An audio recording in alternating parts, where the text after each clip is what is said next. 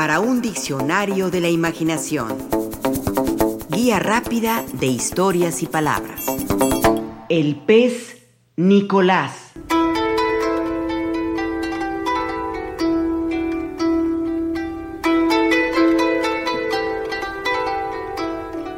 Los caballeros andantes, nos dice Miguel de Cervantes Saavedra, en boca de su loco personaje el Quijote de la Mancha, han de saber nadar como dicen que nadaba el peje Nicolás o Nicolao. Esta referencia, que nos es desconocida en nuestra época, era de sobra conocida hacia los siglos XVI y XVII. ¿Quién era este peje Nicolás o Nicolao? Cervantes de Saavedra hace alusión a un personaje muy popular desde la Edad Media. A grandes rasgos, como nos informa la investigadora María D'Agostino de la Universidad de Salerno, Nicolás o Nicolao o Nicola era un niño extremadamente vivaz que se pasa el tiempo en la mar sin querer salir nunca del agua. Acaba irritando a su madre hasta que ésta le maldice y provoca su transformación en pez o pez en parte.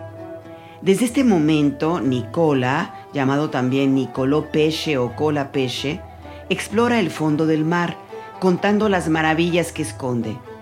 La fama del raro ser llega a los oídos del rey que quiere conocerle. Una vez satisfecho este deseo, le propone algunas pruebas para evaluar sus capacidades. En el intento de llevar a cabo una de estas pruebas, Nicola se sumerge en el mar y no vuelve más.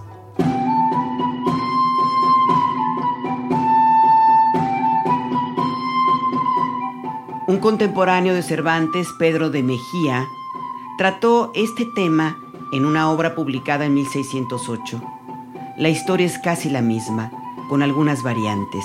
Hace nacer al peje Nicolás en España en su texto y nos dice, Nicolás, niño de Rota, Cádiz, tiene especial afición al mar y pasa su tiempo en el agua nadando y preocupando constantemente a sus padres por su vida hasta que el padre, un día que el hijo expresa su deseo de ser pez, le maldice, provocando la metamorfosis del niño en un ser medio pez, medio hombre.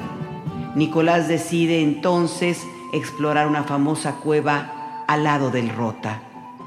A los 40 días de natación, dentro de la misma, llega a la orilla del río Jordán, descrito en el texto como un lugar paradisíaco. Esto escribe Mejía, de ese río de obvias resonancias religiosas, el Jordán. No envejecen los pescados, ninguno muere de viejo, porque en el Jordán renacen en brazos de largo tiempo. No lidian unos con otros como en este mar que vemos, que el grande se come al chico y la madre a sus hijuelos. Hablan con solo moverse en concertados rodeos, todo es danzar y dar gracias al Hacedor de los cielos.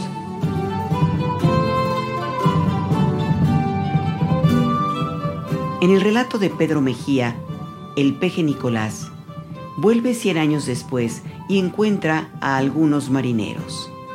Estos, al ver una criatura tan monstruosa, se asustan, pero Nicolás enseguida les tranquiliza diciéndoles quién es y contándoles su estancia en las orillas del Jordán. Les da además consejos para la navegación y socorre durante una tempestad a algunos navíos.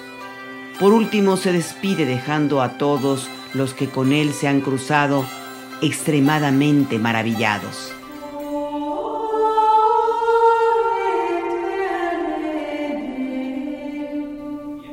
Ya Plinio, en su historia natural, se refería a la leyenda de un hombre pez que se le podía ver en el mar gaditano.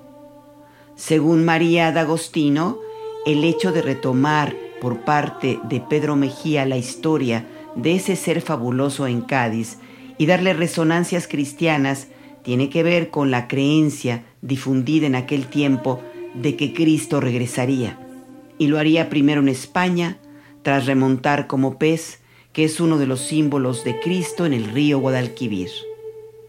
Eso escribe D'Agostini. En los alrededores de Cádiz, donde desde la antigüedad existía la historia de un hombre pez y donde el Guadalquivir llega al mar, se difundió la leyenda de que este mítico ser no fuera otra cosa que el esperado Mesías. En ese caso, se explicaría perfectamente la necesidad de atribuirle a este personaje folclórico matices cristianos.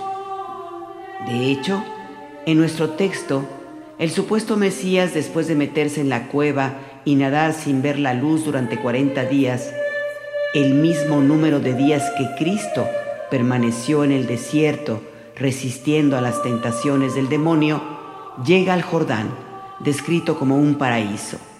De hecho, descubre el paraíso. De las tinieblas de la cueva, sitio considerado por excelencia propio de las transformaciones, llega a ver la luz, se bautiza y descubre el paraíso. De hecho, al toparse con los marineros, el peje Nicolás les dice, Velerosos españoles, no os turbéis, estad atentos, que soy hombre y soy cristiano y su santa ley mantengo.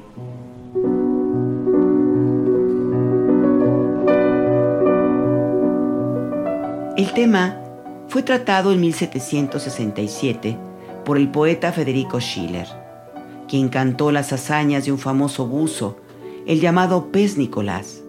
Lo hace en una balada donde cuenta la historia de un rey que arroja una copa de oro a las aguas turbulentas de Caribdis.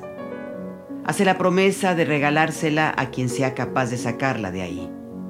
Ninguno de sus audaces y valientes caballeros se atreve a hacerlo. Pero he aquí que del grupo impávido e inmóvil de los cortesanos avanza un jovencito. Es un paje que, lentamente, se despoja del manto y se aproxima al borde del abismo. Una exclamación acompaña la zambullida del paje que ha desaparecido ya en los remolinos. Pero el paje supera la prueba. Su mano lleva a lo alto la copa que ha arrebatado a las olas que braman y se enfurecen.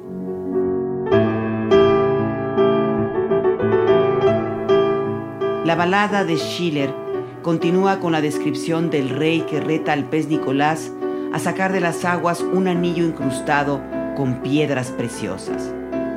Si lo hace, el anillo también será suyo y además podrá casarse con su hija, la princesa. Una luz se enciende en el corazón del paje. Amor, esperanza y audacia le lanzan de nuevo al profundo abismo del mar, pero para no volver jamás.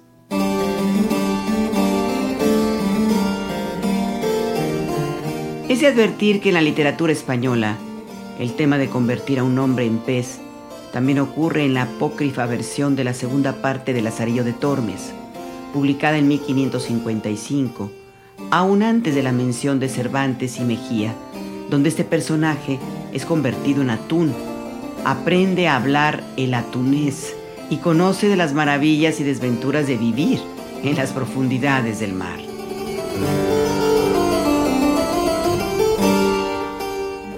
El peje Nicolás fue sin duda en su tiempo un personaje mitad realidad, mitad leyenda, tan estupendo nadador y buzo como hoy podría serlo Annette Kellerman, Johnny Weissmuller y Mark Spitz o Jacques Cousteau, o en Acapulco Apolonio Castillo.